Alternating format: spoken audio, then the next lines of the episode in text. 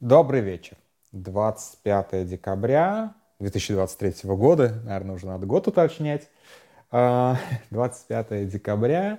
А, с вами Колыбельная бедных. Меня зовут Дима Трещанин. Всем привет.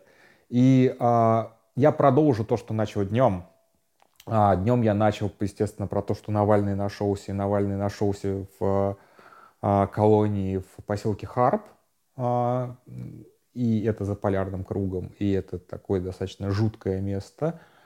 А, наследие ГУЛАГа, да, то есть это лагерный пункт, бывший лагерный пункт, который был уже развернут в такой поселок, а этот лагерный пункт появился благодаря, блин, вот это слово благодаря, оно всегда у меня лезет совершенно не кстати, из-за а, абсолютно абсурдного и невменяемого проекта позднего Сталина транс, э, трансполярной э, железнодорожной магистрали, которая так и не была построена. Но ее куски были, кстати, построены, и даже я вот тут ошибся, за поселок Харп до э, города или там поселка Лабытнанге железная дорога идет, а дальше она не идет, потому что нужно строить мост через Обь, а моста там нет, и там есть только либо ледовая переправа зимой, либо, соответственно, паромная переправа летом. Она работает, как утверждает сайт администрации, практически круглосуточно, когда паромная, а когда ледовая. Ну, в общем, в ледовой переправе, опять же, ничего страшного нету.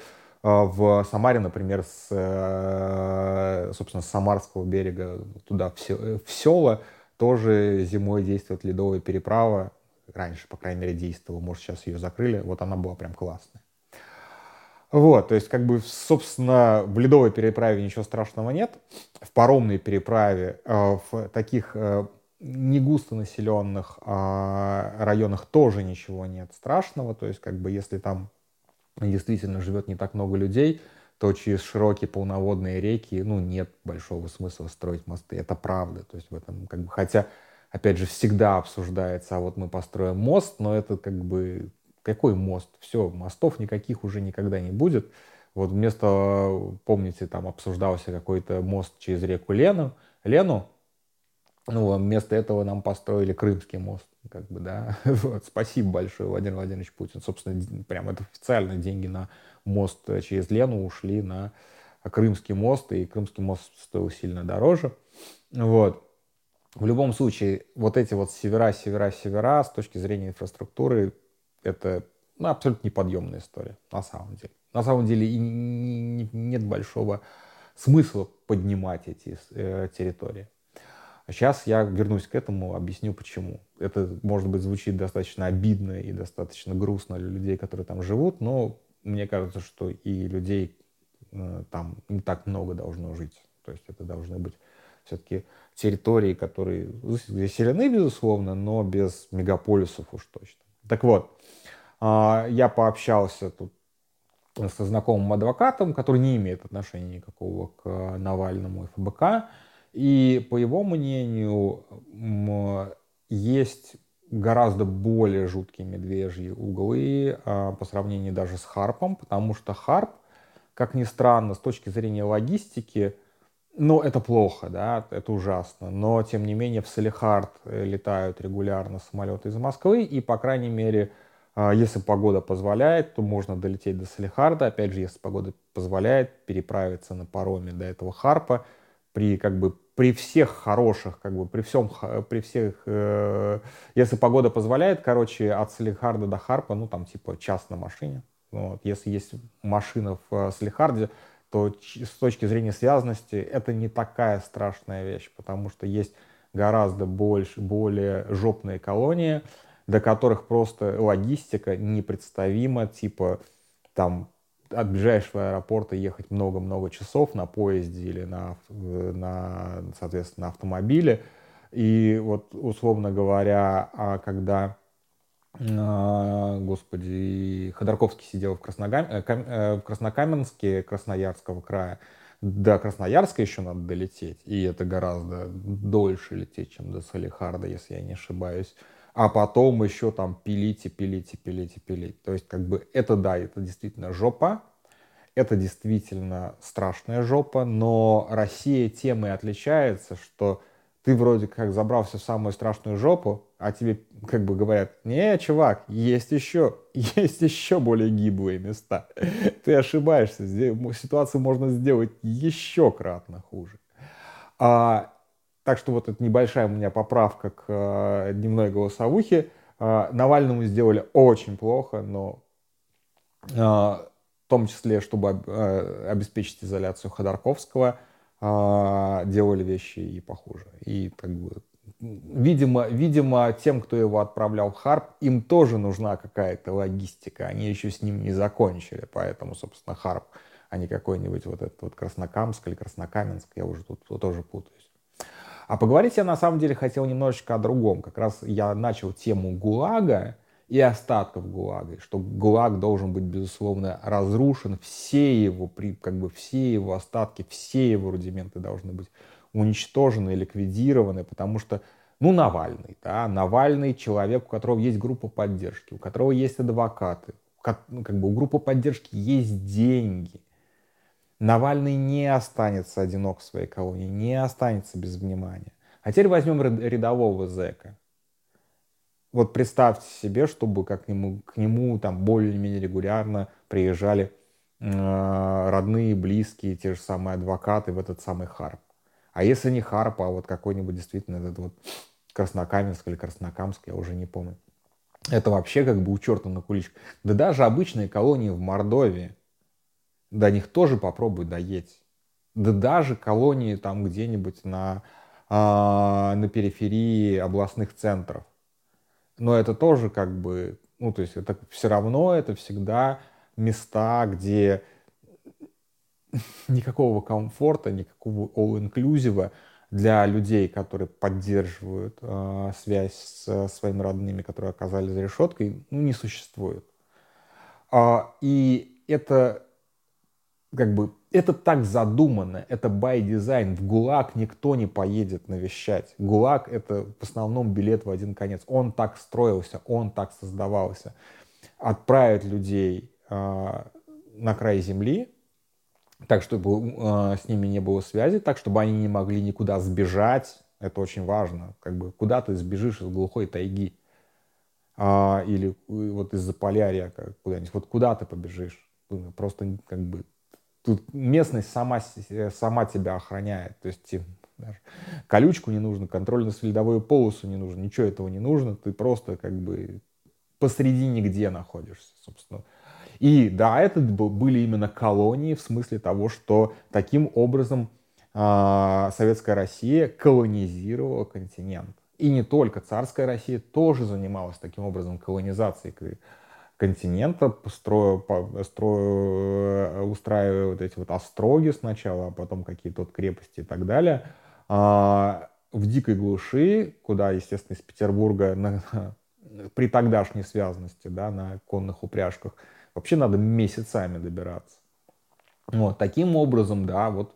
И тут тоже правильно пишут, что такой же принцип колонизации как бы применяли так или иначе другие колониальные державы, тоже отправляя своих заключенных там, общеизвестно, в Австралию. Да, Австралия была вот прям как бы Британия особенно в этом, Великобритания особенно в этом преуспела, да.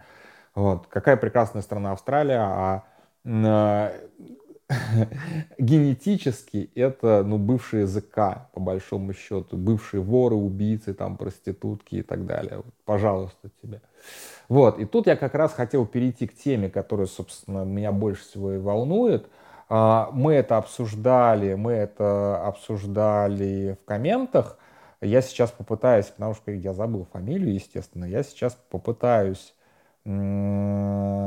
вспомнить фамилию о ком, о ком, о ком, о ком я собираюсь вести речь. Вот. Это был эфир у Нино э, Росибашвили.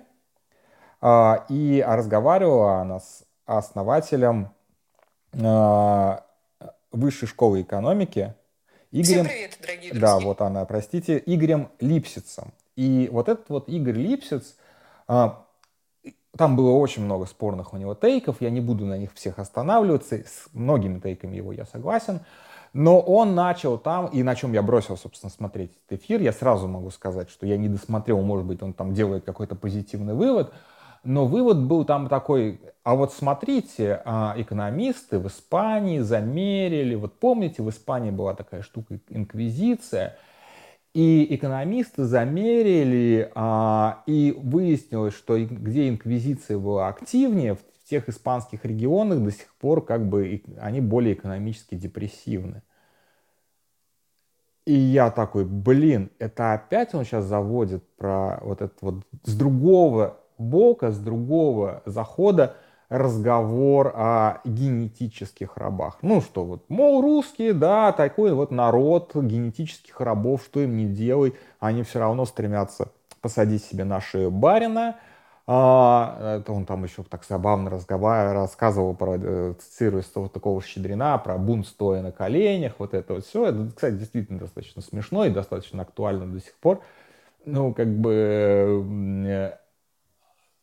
Э, и тут он ссылается действительно вот эту вот инквизицию и говорит, да, вот испанские регионы, где более активна была инквизиция в, сред... в средние фактически века, да, а, те до сих пор в каком-то таком упадке.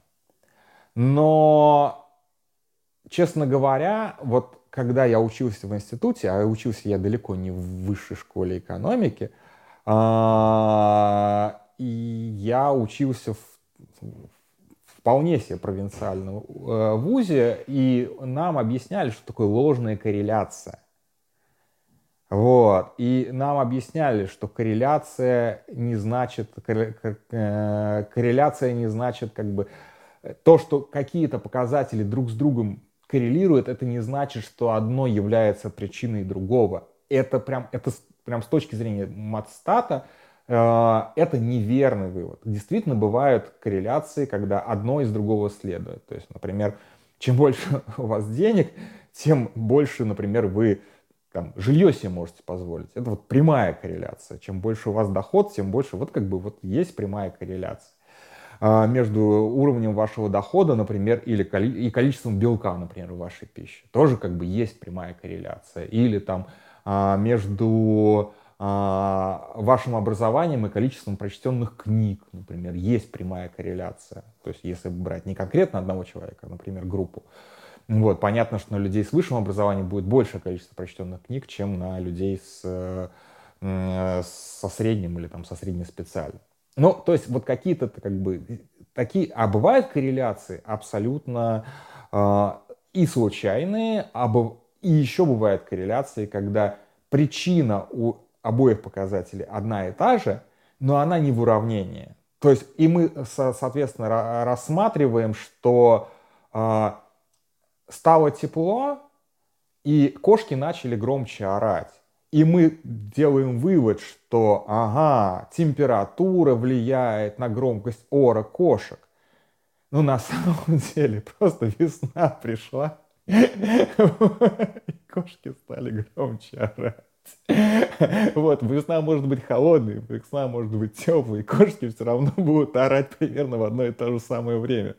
Вот, корреляция здесь с временем года, а не с наружной температурой, вы понимаете. Вот, то есть как бы иногда не видно за, как бы, за каким-то показателем, которые мы рассматриваем, иногда в этой картине нет причины, почему, собственно, эти вещи коррелируют. И здесь действительно может быть а, и климатические факторы, экономические факторы, какие угодно факторы. Да? Я думаю, что на современную экономику Испании гораздо больше повлияла, простите, а, урбанизация, которую проводил Каудилья, ну, то есть этот, как его там, Франко, вот, и где он действительно, он прям выбирал, какие, какие области вымрут, а какие области останутся. Ну, конечно же, а, большая религиозность, очень часто э, связывает то, что большая религиозность, большая погруженность в дела религии, дела потустороннего мира действительно влияет на экономическое развитие, потому что, ну, это правда, если люди больше заботятся о том, как они будут э, по ту сторону, скажем так, жизни и смерти себя чувствовать, они гораздо меньше озабочены своим а, материальным достатком здесь и сейчас. И это действительно так. С этим как бы сложно спорить. А, но, тем не менее, как бы корреляция еще не, не, не значит, что одно из другого следует. А, но что важно, как бы, да, если говорить, почему, собственно, русские, у русских постоянно получается то, что получается, неужели мы правда генетические рабы? И тут важно действительно поговорить о вещи, которые действительно а, может стать первопричиной того, что мы постоянно себе сажаем на голову какого-нибудь дурака, типа там, вот, и терпим то, те или иные вещи. Одна из этих причин, конечно же, а, а, это страх перед государством. Страх перед государством тоже взялся не из ниоткуда. Страх перед государством и вообще как бы лучше не вмешиваться в дела государства э, взялся из э, некоторого, некоторой истории, но на самом деле он здесь и сейчас всегда берется из, прости господи, правоприменительной практики. А правоприменительная практика у нас берется из вполне себе инструментов, которые государство использует здесь сейчас. То есть на МВД, другие силовые структуры, включая ФСБ и уголовно-исправительная система. А также как бы типа параллельная и типа оппонирующая ей, но на самом деле подпирающая эту систему, эта система, конечно же, а, ну, вот этих вот воровского хода, понятий, вот это все. На самом деле она, конечно же, подпирает все это и только укрепляет. Все это можно как бы описать одним словом. Институты. И как бы социальные институты это то, что мы на самом деле не замечаем, так же как мы многие вещи не замечаем, мы считаем, что они нам даны.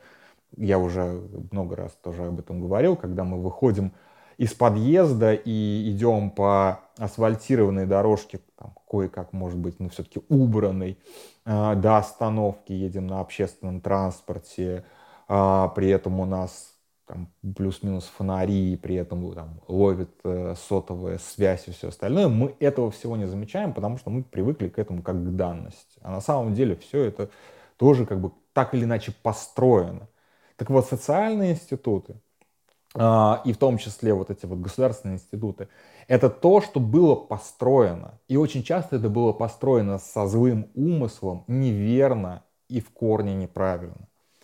И один из таких социальных институтов, который мы не уничтожили, ну, мы, да, как бы, наверное, поколение старше нас, те, кто, условно говоря, там, в 90-х выходил на площади, а, не довели вещи многие до конца. Потому что если говорить об институтах, которые в итоге победили, как бы, которые съели государство, они настолько усилили, что съели государство, это те, государ... те, э, те институты, которые, собственно, и, как бы, и воспроизводят вот этот вот страх. Безусловно, ГУЛАГ, в котором сидит сейчас Навальный, он буквально сейчас сидит в ГУЛАГе. И мы все боимся не просто тюрьмы, мы боимся именно как бы вот, вот этого, да, как бы э, жуткая крытка, мошка, вот это вот все. Мы этого боимся в том числе, потому что мы э, тюрьма, тюрьма, тюрьма нас пугает не сроком, а больше пугает условиями. Да. Ну, как понятно, что и сроки чудовищные-то. У нас нереформированные суды, абсолютно несправедливые.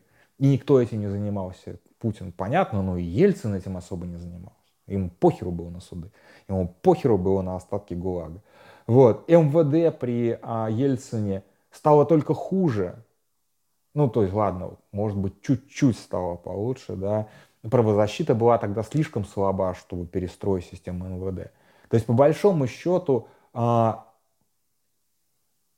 давая возможность а, продолжать старым социальным институтам, которые а, были рождены и были сформулированы, и цели и задачи поставлены при тоталитарном режиме, если мы, как бы, мы, если мы даем им а, продолжать существовать, безусловно, они будут так или иначе возвращать комфортные для себя, а, комфортное для себя государство. То есть, да, в итоге ФСБ ФСИН, МВД и прочие силовые структуры отстроили для нас э, такое вот, а, еще не сталинское, но такой квазисталинский Советский Союз.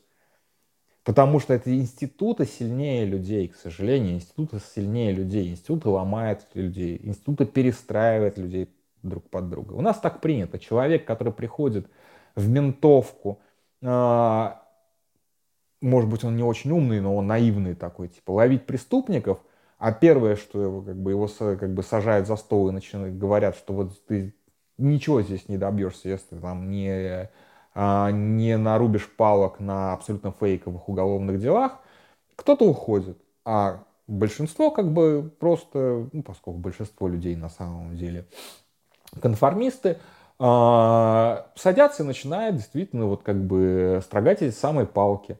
Абсолютно бессмысленная и абсолютно вредоносная э, деятельность для общества.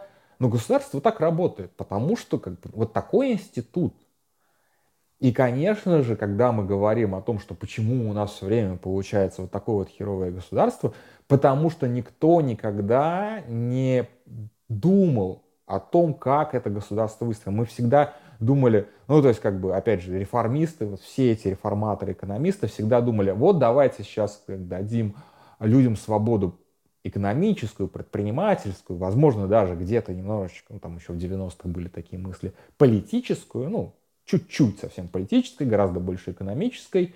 А, и все, у нас будет прекрасная Россия. Нет, прекрасная Россия начинается с того, что должен быть ликвидирован страх перед государством.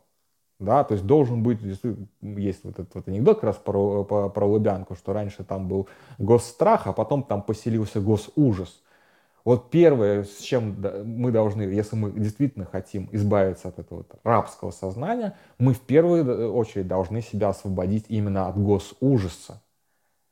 И когда я говорил про то, что мы снесем Лубянку, это символическая акция, да, может быть, кому-то жалко эту Лубянку, но в конце концов, действительно, историческое здание в центре Москвы, наверняка будет городозащитник, который будет возражать.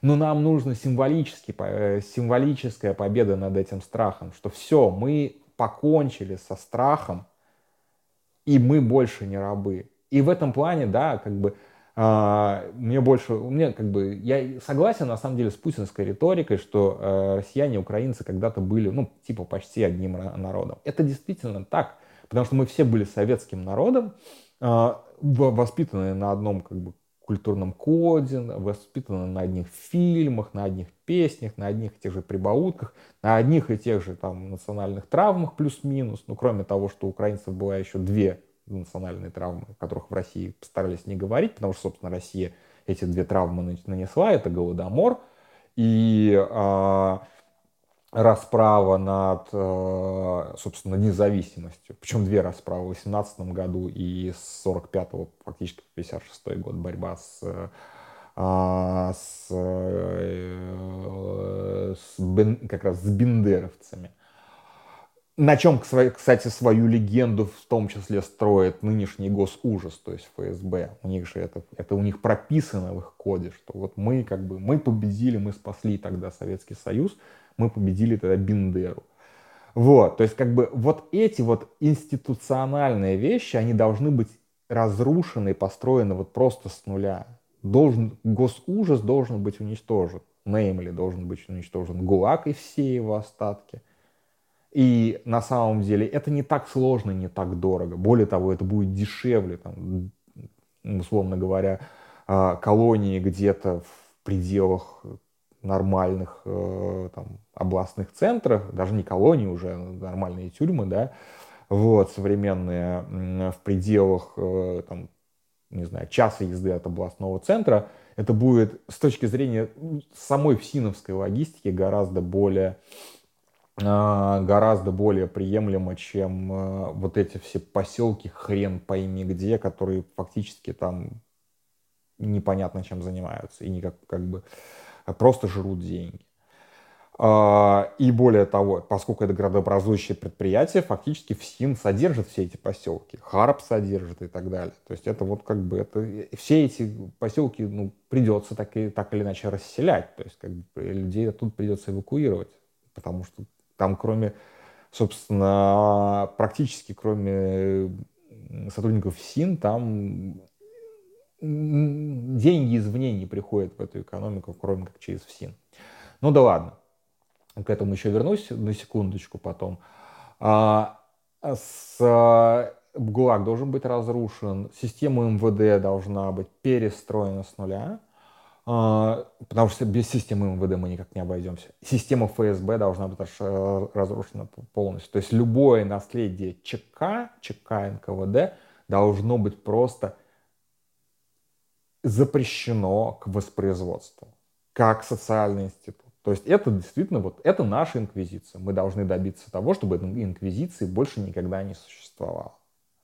И а, ни в ко... может быть будут какие-то потом экстремистские организации, которые будут себя называть чекистами, а, может быть даже террористические организации. Ну, то есть она же сейчас по факту террористическая организация, но это хотя бы будет непокрываемая законом террористическая организация, которая будет на, как бы называть себя ЧК. Такое, конечно же, скорее всего будет. Но лучше такое, чем то, что сейчас то же самое, но с государственными полномочиями. Все это должно быть уничтожено. Ну и последнее про вот эти несчастные поселки типа Харпа, который тоже как бы, от, от таких реформ, безусловно, пострадает. В свое время была такая стратегия 2020, которую писали, по-моему, то ли под третий срок Путина, тогдашний еще, первый, не состоявшийся третий срок Путина, то ли под Медведева в 2007 году. А, и ее разрабатывали куча вот таких же умных людей, людей типа Липсица. И был там такой Вячеслав Глазычев. Я у него брал интервью, и в частности он сказал для меня тогда ну, достаточно крамольную мысль, что типа а, России надо не территориально, а вот именно а, по охвату, да, по, по расселению немножечко сжаться вокруг, а, вокруг центров, вокруг экономических центров, вокруг центр, центров какой-то активности, а многие территории должны быть, ну, как бы, э, ну, расселены. я тогда еще удивился, ну, как мы, типа, что, бросаем весь там российский север и все остальное, то есть для меня, как бы, какие-то еще странные такие патриотические мысли в голове были. Зачем все это? Как это так? Что мы, как, как это мы сокращаемся? Как это мы сжимаемся? Ну, там, сжимаемся, скорее был термин, чем сокращаемся. И он сказал, ну, а что, как бы? А какой смысл людей мучить, чтобы они, как бы, чтобы там 100-тысячные, там, 300-тысячные города, типа Мурманска, существовали за полярным кругом? Это зачем вообще? Посмотри на карту, где есть еще города такого, как бы настолько густонаселенные города за полярным кругом. Это зачем? Кому это вообще нужно? Это нужно было Советскому Союзу, да, разумеется, потому что там с точки зрения обороны, с точки зрения нацбезопасности, опять же, с точки зрения строительства ГУЛАГа этого бесконечного, а людей хотелось вот запихнуть туда вот к вечной мерзлоте, а теперь мы видим, да, когда разрабатываются новые месторождения, вполне себе корпорациями с гигантскими деньгами, типа того же Газпрома и все остальное. Они, как бы, несмотря на то, что они любят распилить на строечках, да, они не создают новые города с нуля, со школами, с больницами, со всей инфраструктурой, со всем остальным.